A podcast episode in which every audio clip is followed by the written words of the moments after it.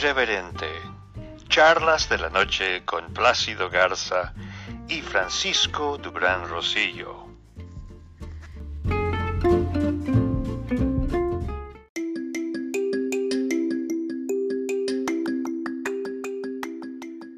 Las noticias en México están al orden del día.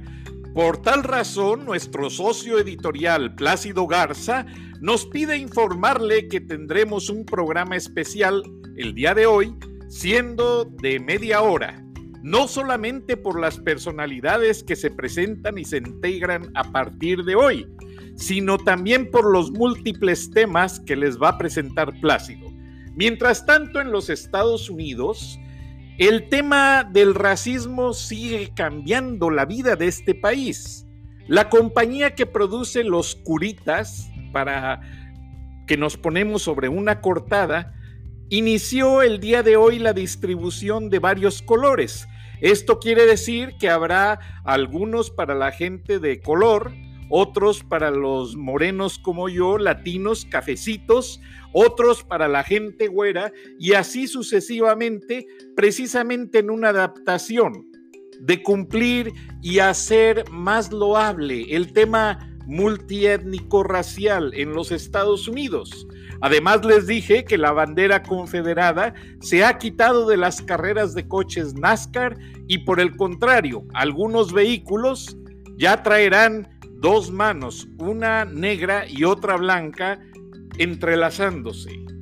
Bueno, además en el estado de Virginia, derribaron hoy el monumento de un héroe sureño que fue de la guerra confederada y que se dedicaba a la venta de esclavos.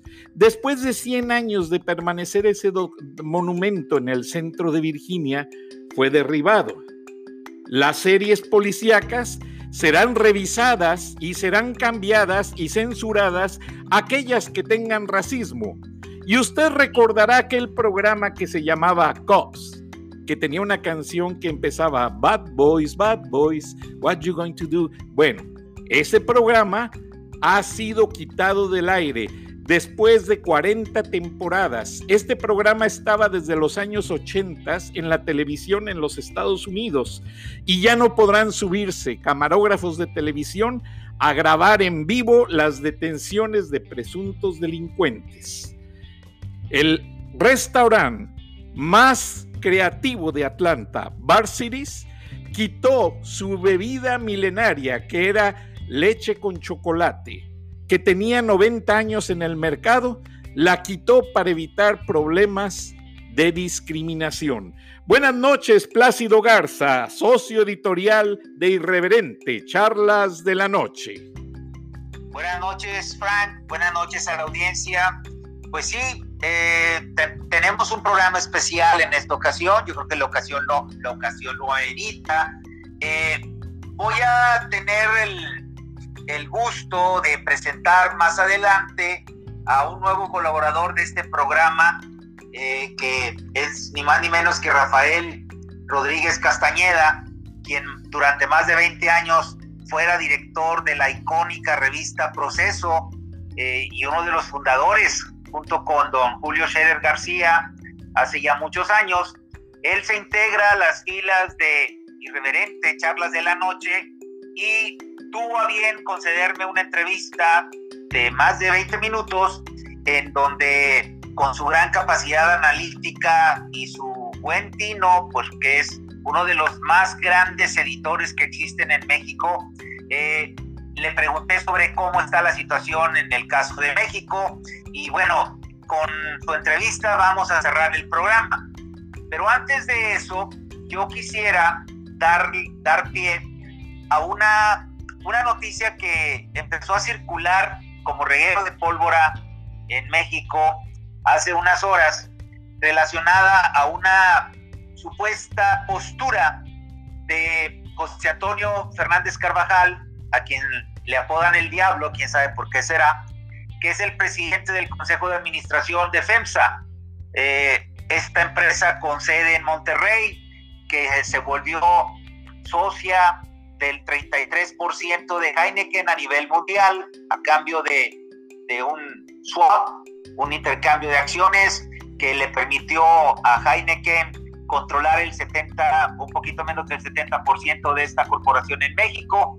Y eh, esta, esta noticia que fue, que fue dada a conocer por un medio que se conoce como LPO, investigamos y nos dimos cuenta de que fue filtrada por gente del propio gobierno de López Obrador a ese medio con el propósito de crear todavía más incertidumbre sobre la relación que existe entre los empresarios y el gobierno de López Obrador. La, la noticia que ya fue desmentida en, un, en, una, en una aproximación que tuvo un amigo mío muy cercano al diablo, eh, que se animó a preguntárselo en persona. Eh, José Antonio le respondió, ¿cómo crees? O sea, eh, es, es, esto, esto que circuló en los medios no es cierto. Lo cierto sí es que averiguamos de dónde salió esa información y cuál fue el propósito. Entonces, para seguir un orden, voy a narrar de manera muy sucinta cuál fue el, el corazón de esa noticia que circuló de manera, de manera nacional, eh, en donde supuestamente eh, José Antonio Fernández estaba tronando prácticamente contra la cuarta transformación eh, después de que FEMSA hizo el primero de tres pagos de un adeudo fiscal que se tenía con el SAT, en donde en esta noticia se pretende armar navajas entre la iniciativa privada y el gobierno de López Obrador al decir que eh, el presidente de FEMSA estaba tan disgustado que estaba dispuesto a meterle más dinero eh, para lograr que López Obrador eh, no sea confirmado en el 2022 durante el proceso de revocación de mandato. Entonces, la, información empezó a circular por todos lados, estaba muy bien armada porque traía datos dentro de dentro del origen de la información, datos que fueron comprobados en el sentido de que sí existió ese crédito fiscal, sí existió ese acuerdo, pero lo que, lo que definitivamente no fue cierto fue lo que se le atribuía al Diablo Fernández en el sentido de que estaba muy enojado y que estaba tronando contra la, cuarto, la cuarta transformación y que le iba a meter más dinero para lograr que él no fuera confirmado el mandato de López Obrador. Entonces, eso, insisto, fue desmentido directamente por el protagonista en persona, a un amigo a quien yo le confío totalmente y que sé que es muy cercano a este personaje. Pero lo interesante, mi querido Fran, querida audiencia, es lo que les voy a platicar enseguida. Le seguimos la huella, rastreamos el origen de esa información y lo primero que averiguamos fue que fue filtrada, efectivamente, o sea, no fue una volada como se le conoce eh, normalmente en el medio periodístico a, cuando un medio de comunicación, bueno, antes se les llamaba voladas, ahora se les llama fake news.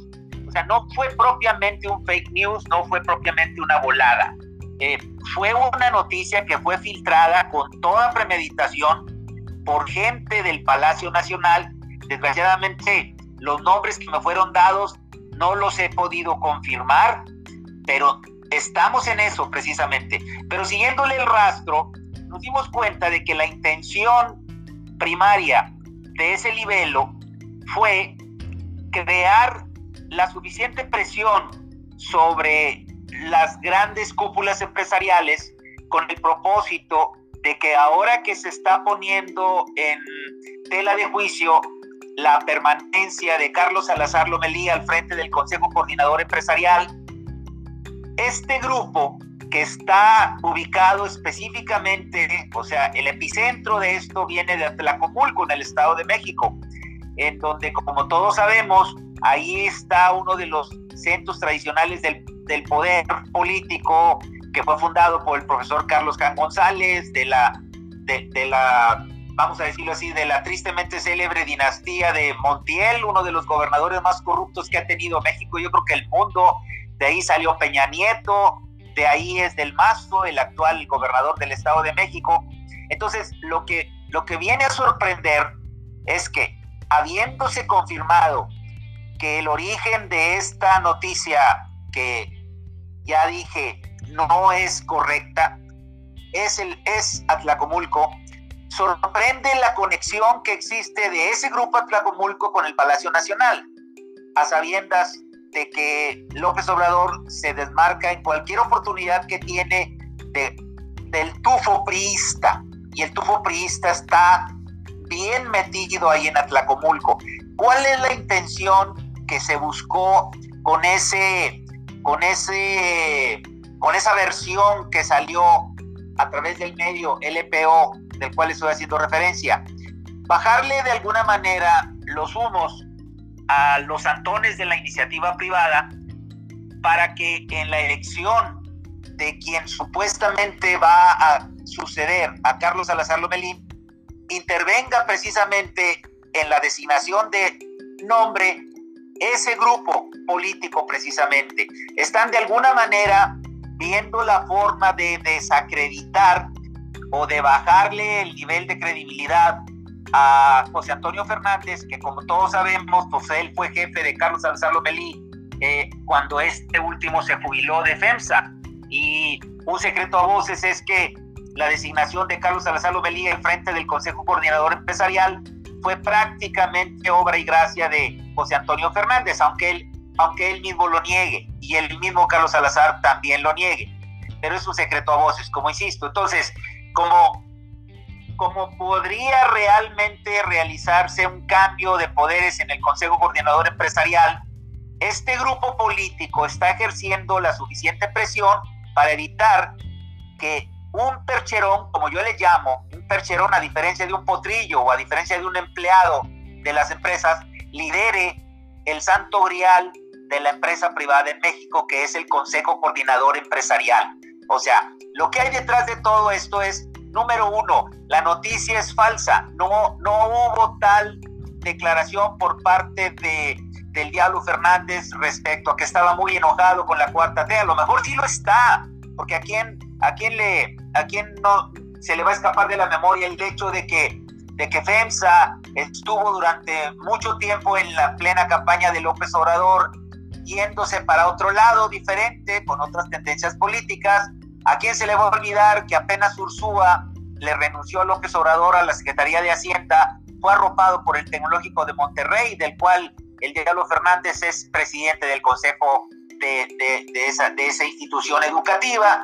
O sea, a nadie se le escapan estos detalles, pero de ahí a decir que el presidente de FEMSA está muy enojado y que le va a meter el doble de dinero con el propósito de que eh, en el 2022 se haya la, haya la revocación de mandato de López Obrador, pues hay mucha distancia. Entonces, partiendo las cosas, como decía ya que el destripador, vámonos por partes. Primero, no es cierto esa noticia, no es cierta esa noticia respecto a que el Diablo Fernández dijo lo que ese, esa información empezó a aparecer.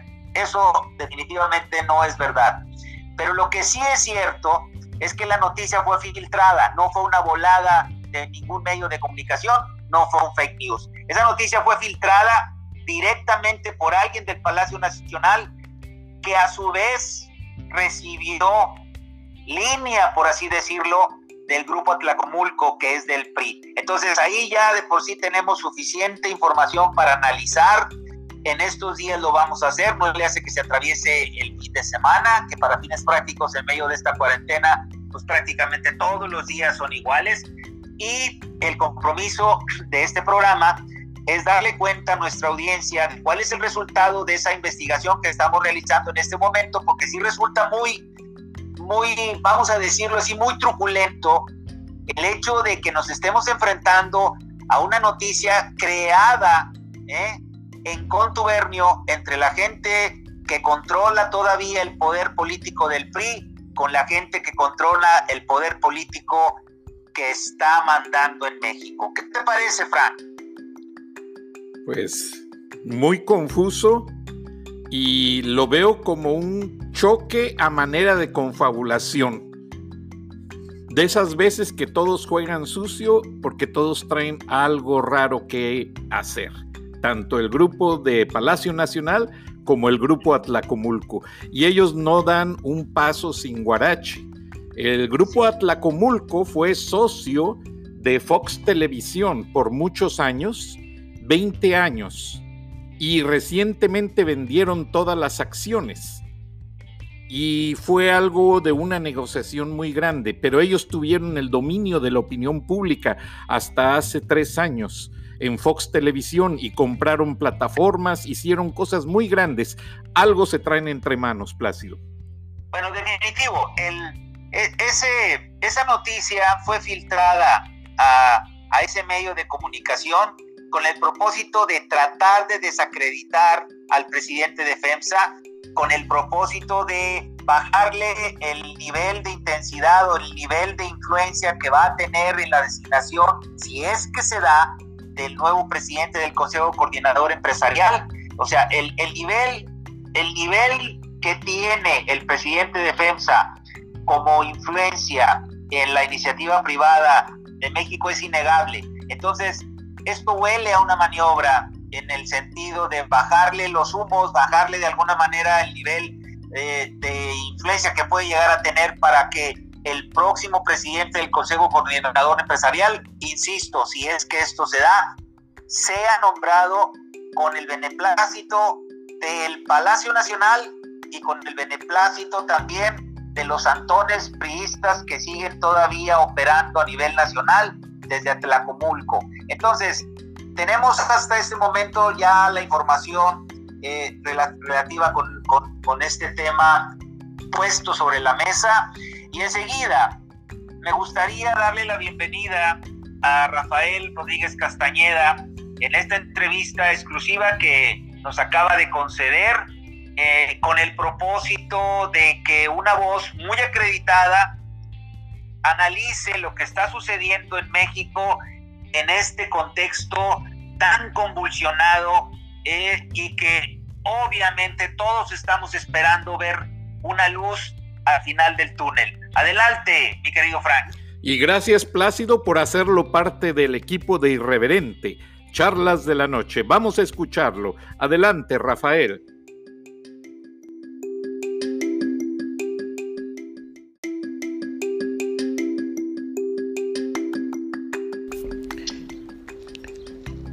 Cuatro, tres, dos.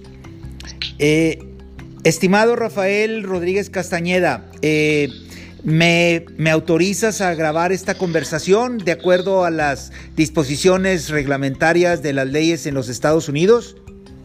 Sí, adelante, Plácido. Muchas gracias, Rafael. Bueno, eh, estimados radioescuchas, tengo el honor de estar platicando en estos momentos con mi apreciado y admirado amigo Rafael Rodríguez Castañeda. Él fue director de la icónica revista Proceso, eh, que es, un, es una especie así como de parteaguas en la historia del periodismo nacional en nuestro país. Entonces es, es para mí un privilegio eh, platicar con él y al mismo tiempo darle la bienvenida porque se integra a partir de este momento a nuestro programa Irreverente Charlas de la Noche. Buenas noches, Rafael. Buenas noches, Plácido. Buenas noches a quienes nos escuchen. Perfecto, pues vamos a entrar directamente en materia, Rafael. Platícanos un poco de tu trayectoria en proceso, cómo llegaste a proceso. Es... Eh, es, inevitable que, vengan a mi memoria en este momento recuerdos de hace ya muchos años. Imagínate que, eh, como tú bien sabes, tenemos un amigo en común que nos está escuchando en Washington en estos momentos, nuestro querido Agustín Gutiérrez Canet, el esposo de la, de la primera mujer embajadora de México en Estados Unidos, doña Marta Bárcena. yo conocí a Agustín cuando él era corresponsal de Excelsior, que te sustituyó en ese puesto allá, ¿verdad? Así fue, Rafael. Fue, efectivamente, en, los años 74, 75 tuve la eh, maravillosa oportunidad de, ser el corresponsal del periódico Excelsior, dirigido entonces por Julio Scherer García en, Washington, años muy, muy eh, intensos, muy interesantes. Se da la renuncia de Richard Nixon por el caso Watergate, se da el final de la, de la guerra eh, de Vietnam y se dan los primeros pasos de investigación sobre eh, lo que resultó la intervención de Estados Unidos en, en, Chile para el derrocamiento de Salvador Allende. Así que fueron un par de años de, mucho trabajo, muy intensos y, efectivamente en un momento determinado Agustín fue el asistente, prácticamente segundo corresponsal a, a yo era el titular y a mi regreso a México él eh, se integró ya eh, de planta ya a la, corresponsalía en Washington. Exacto, entonces eh, en, en, el tiempo en que Agustín estaba como corresponsal de Excelsior allá en, en Washington, me tocó a mí formar parte del equipo de la Sociedad Interamericana de Prensa que me envió por parte de mi periódico en Monterrey a, estar haciendo prácticas profesionales en el Washington Post. Imagínate, nos tocó, nos tocó trabajar y ver de cerca a Bob Woodward, Carl Reichstein, a la señora Graham, cuando recién había ocurrido el, escándalo de Watergate. Entonces fue una etapa muy, muy intensa. Y, y, y, y cuando Agustín se regresa a México, se integró a la revista Proceso formada por don Julio Scherer García. Platícanos un poquito, mi querido Rafael, antes de entrar en materia, ¿qué ha sido de tu vida en todo este tiempo? Bueno, mira, eh, como, sabes, como sabes seguramente una buena parte del público, eh, el proyecto de Julio Scherer García como director de Excelsior terminó abruptamente eh, eh, eh, precisamente en 1976, el 8 de julio, en que culminó un largo eh, proyecto de intervencionismo gubernamental para desestabilizar la cooperativa Excelsior que editaba el periódico y, y, lograr lo que finalmente se obtuvo, que fue la renuncia de Julio Scherer como director eh, lo cual terminó con, un, con una etapa brillantísima de ese periódico que se llegó a convertir en uno de los más importantes, más influyentes de, de, América, Latina y que inclusive ocupó un lugar importante dentro de, digamos que a escala mundial. A la salida de Julio Scherer eh, de, la dirección de, Excelsior, eh, él mismo, en la cabeza de un enorme grupo de, de periodistas que salimos de ahí de la, de la redacción de, Excelsior, eh, preparó y realizó el proyecto de un semanario de, información política fundamentalmente que nació hacia noviembre del mismo año, en 1976, con el nombre de, de Proceso. Proceso, eh, casi desde su inicio, se volvió un referente importantísimo en la prensa nacional como eh, crítico del sistema, como eh, una, una publicación que hacía aportaciones importantes en el campo de la denuncia, de la, de la crítica, de la revelación, a través del periodismo de investigación que siempre trató de, de, caracterizar a la redacción de, de, proceso. Rafael, eh, ¿cuántos años estuviste como director de proceso? Mira, eh, en realidad yo fui, a partir de 1979, fui el jefe de redacción y en 1999 eh, me nombraron el Consejo de Administración de la, de la empresa que edita Proceso, me nombró director. desempeñé la dirección hasta hace unos cuantos meses, en donde decidí retirarme de la dirección y, por así que jubilarme en términos estrictamente eh, profesionales, pero sin abandonar la actividad en otros eh, campos que me siguen interesando. Y, eso, y eso te lleva en un momento determinado a ser un, un, un analista muy, muy preciso de la situación que estamos viviendo actualmente en México. ¿Cómo, ¿Cómo ves tú la cosa con la cuarta transformación en el momento actual, mi querido Rafael? Mira, Plácido, no es eh, fácil. realmente me haces un, elogio inmerecido. No me considero un, gran analista. Yo creo que mi, mi, vida profesional estuvo sobre todo caracterizada por la edición, por el trabajo editorial eh, de tanto en Excelsior como en, proceso. Este, pero sí creo que eh, a lo largo de estos años en que he podido ver la la evolución de, política de Andrés Manuel López Obrador, pues sí me permiten ver el panorama con, mucha amplitud. Mira, creo, por ahí dicen los que de eso saben, que, en las relaciones de pareja no basta con el amor. Yo creo que podemos hacer una analogía al decir que para ejercer el poder no basta con los votos. Creo que efectivamente Andrés Manuel llegó con un enorme apoyo en términos de votación, de votación que respondió a un, a un sentimiento mayoritario en la población eh, mexicana de, de tratar de impulsar un proyecto de cambio. Creo, sin embargo, que eh, uno de los errores fundamentales de los cuales está recogiendo Andrés Manuel las consecuencias, es proyectar su cuarta transformación como una revolución. Es decir, eh, revolución es una palabra muy pesada, una, pasada, una, palabra muy fuerte,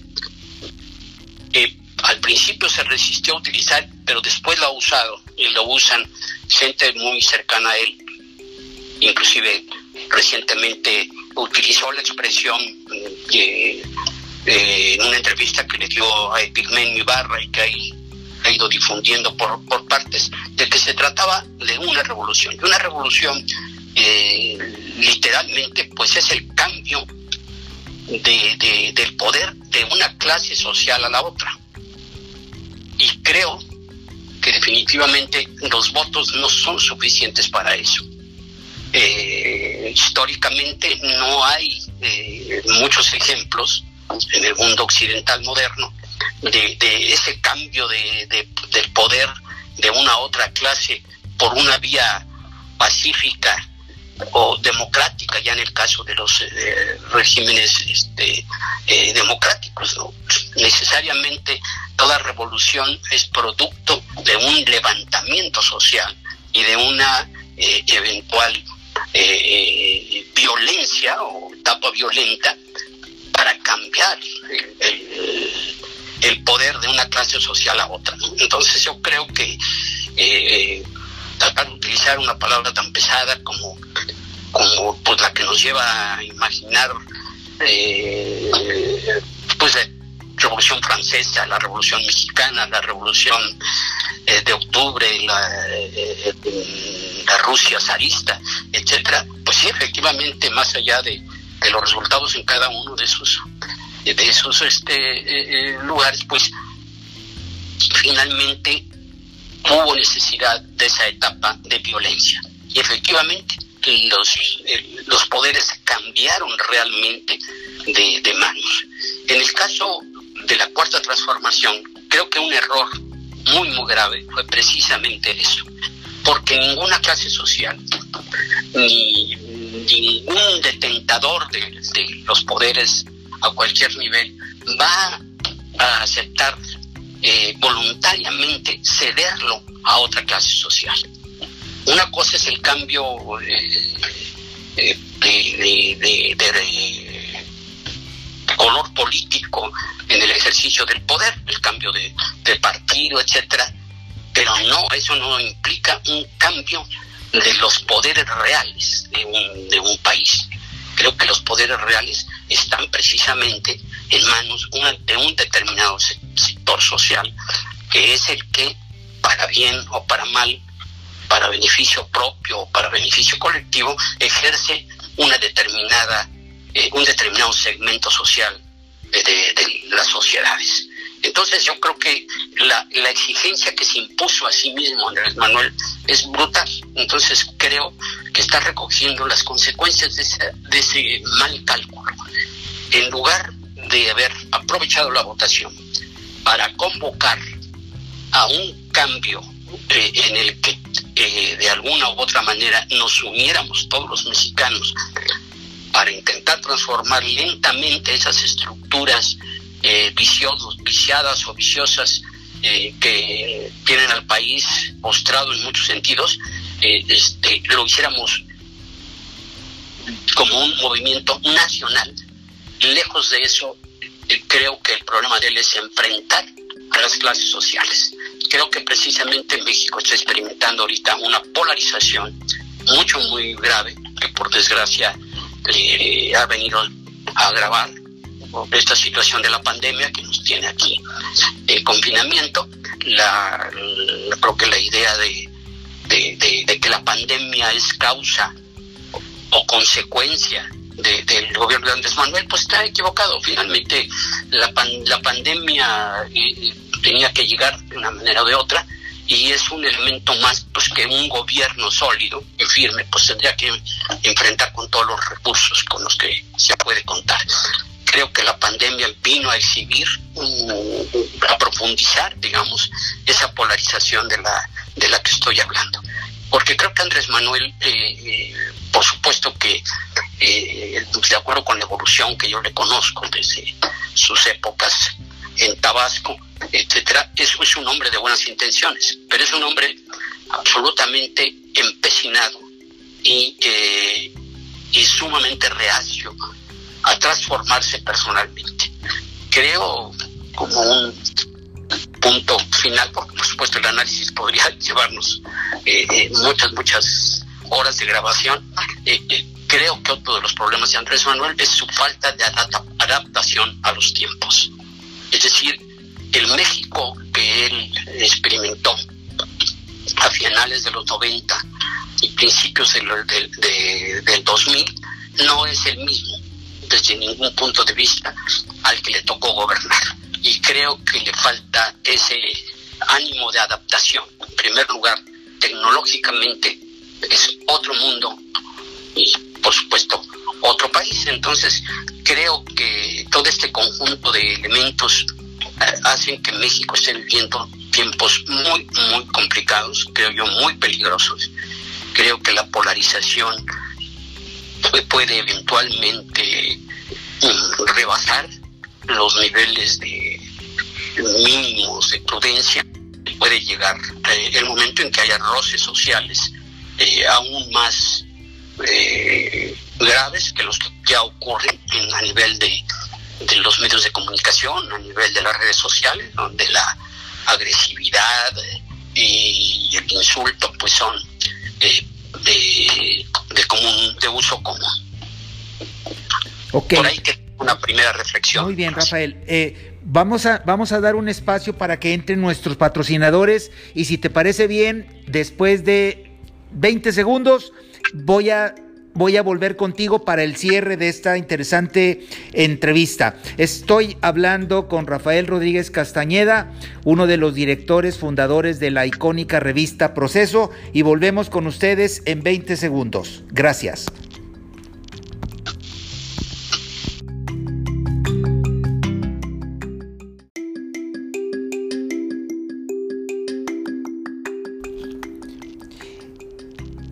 Reanudamos la entrevista con Rafael Rodríguez Castañeda, uno de los directores eh, que ha tenido la revista Proceso.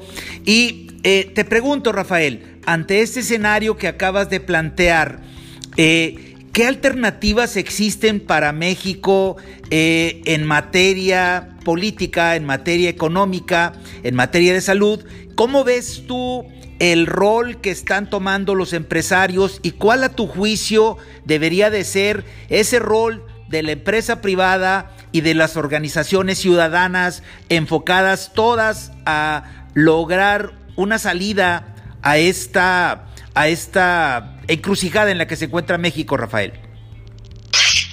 Bueno, lo que yo diría primero lo, lo, lo que no debería hacerse y es, pienso yo, alimentar el encono, alimentar la confrontación con el, con el poder político, sino yo creo que en los grupos empresariales hay gente de, enorme talento, de mucha inteligencia, como para seguir buscando, creo yo, todo este tiempo, el camino eh, de acceso a, ahora sí que al Palacio Nacional para reanudar las eh, eh, los contactos, las conversaciones con el presidente de la República. Creo que ha faltado ahí, creo que dinamismo, ha faltado persistencia y ha sobrado tú los conoces mejor que yo, eh, eh, voceros empresariales que han echado leña al fuego de la, de la confrontación. Creo que el problema eh, de la pandemia, pues finalmente los resultados hablarán sobre qué, qué, método seguido por qué país tuvo el mejor éxito eh, al final del camino.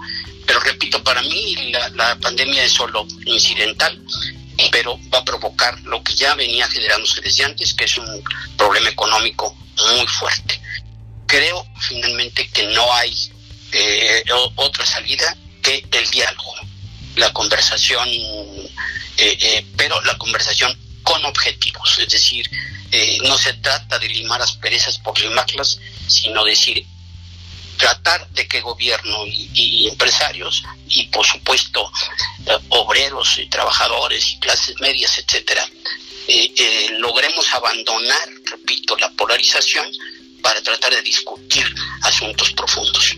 Por desgracia, pues esta, esta etapa del país está llena absolutamente de improperios.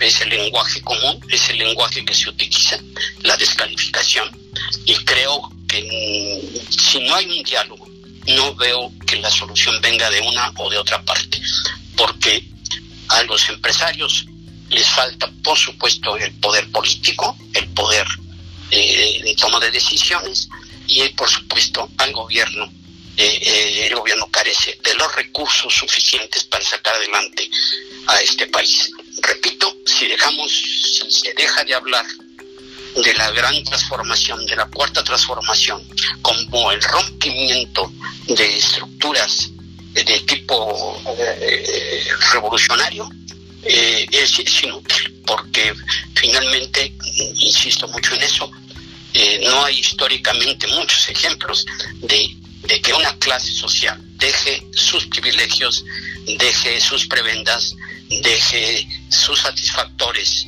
eh, que obtiene gracias a ejercer el poder real de manera voluntaria. Y la otra alternativa creo que ni siquiera debemos imaginarla, que es la alternativa de la violencia. Estamos más cerca de esa alternativa de la violencia que la del diálogo, Rafael, porque te pregunto esto, ¿qué tanta capacidad de escucha le ves a López Obrador en estos momentos? Ahorita yo creo que el riesgo de, que la, la, la violencia verbal se vaya transformando poco a poco en violeta calle, violencia callejera, no, no hay mucha distancia. De hecho, tenemos los ejemplos de las manifestaciones recientes en varias ciudades del país, incluida la capital de la República, que terminan violentamente por una razón o por la otra, porque eh, hay mucha rabia social, hay mucho coraje, hay mucho resquemor y, hay una enorme cantidad de la población, hay un gran, gran rencor histórico que eventualmente puede ser pasto que nutra un incendio que nadie quiere. Ok, entonces el, el resumen de tu intervención, si habláramos para efectos prácticos de cierre, mi querido Rafael, ¿qué se les tendría que decir a los empresarios en este momento? Y apenas termines de enviar tu mensaje a los empresarios respecto a cuál es el rol de compromiso que deben de tener, te voy a preguntar cuál sería el compromiso que a tu juicio deben, deben, deben absorber las organizaciones cívicas ciudadanas. Bueno, mira, creo que ya eh, eh, te lo comentaba, yo creo que ahorita debemos convocar a los grandes eh, grupos empresariales, a las grandes agrupaciones, que intenten de una manera clara, rotunda, abierta y transparente convocar al diálogo al presidente, no arrinconándolo, sino diciéndole, Señor, vamos juntos, porque no podemos ir por separado repito, evadir para, para todo la confrontación. Por desgracia, el lenguaje, repito, de los grandes eh, organismos empresariales es precisamente la confrontación, eh, el improperio, eh, la condena brutal, mm, verbalmente hablando. y creo que debe ser todo lo contrario, debe haber, de, debiera haber un enorme, enorme esfuerzo, por supuesto, un, esfuerzo que implica eh, eh, dejar a un lado la soberbia de todas las partes y eso también implica la creciente soberbia de organizaciones cívicas que de pronto han eh, efectivamente tomado cierto poder, por lo menos en cuanto a ruido sea, se refiere, pero que también creo yo que en lugar de proponernos rutas de, diálogo también alimentan esa sensación polarizante en la que estamos viviendo. Y esto me lleva eh, también al campo de los medios. Los medios eh, están viviendo una, una experiencia también insólita, inédita, de un ejercicio de la libertad de, de, expresión, de la libertad de prensa, pero también renuentes hacer cualquier tipo de autocrítica y también, eh, evidentemente, muchos medios de comunicación importantes en México responden a intereses muy particulares, eh, obviamente contrarios a la cuarta transformación. Entonces creo que eh, si me permites concluir, soy muy pesimista no veo una salida fácil, pero eh, eh, lo dejo como una posibilidad de reflexión, que quizás a través de eh, programas como estos que podamos mm, darle voz a los a, la gente que proponga cosas positivas, que proponga cosas creativas y no que alimente, repito, la polarización. Muy bien, mi querido Rafael, pues eh, te agradezco mucho el espacio que nos has concedido con esta entrevista y te doy la bienvenida a nuestro programa de Irreverente Charlas de la Noche. Nos escuchan principalmente en México, Estados Unidos, en algunos países de Europa. tenemos una muy buena audiencia, afortunadamente, y estoy seguro de que a través de tus reflexiones vas a mover muchas conciencias, mi querido Rafael. Muchas gracias, Plácido. Encantado de escucharte y te escucharemos próximamente. Gracias y buenas noches, Rafael. espero, gracias. Hasta luego.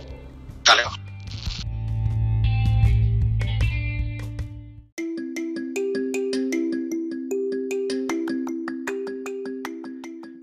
Gracias, Rafael Rodríguez Castañeda una gran experiencia periodística y que es un halago que Plácido tú lo hayas traído a este programa para colaborar semanalmente. Así es, pues fue un gran logro y nos sentimos muy contentos de que Rafa se integre a este equipo. Eh, vamos a sacarle mucho provecho a su participación. Por lo pronto, lo que nos acaba de compartir en esta entrevista, estoy seguro que va a abrir muchas ventanas hacia toda la incertidumbre que prevalece en México respecto al gobierno de López Obrador. Pues de nuevo, muchas gracias a, nuestra audiencia por este programa especial de media hora. Nos excedimos del tiempo normal de 15 minutos, pero estoy seguro de que vamos a disfrutar todos este, este programa y va a dar mucha materia para la reflexión. Entonces, de mi parte, mi querido Frank, buenas noches, buenas noches a la audiencia y nos escuchamos mañana. Muchas gracias, Plácido. Gracias a todos y estaremos en contacto mañana con las reacciones de toda esta secuencia política que está pasando en México. Buenas noches, Plácido.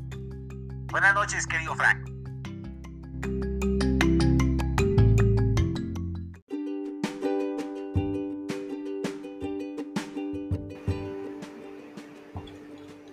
Beatriz Pajés, la voz más acreditada de la opinión editorial en México. Cada semana en Irreverente, Charlas de la Noche. Y la puedes leer en www.siempre.mx.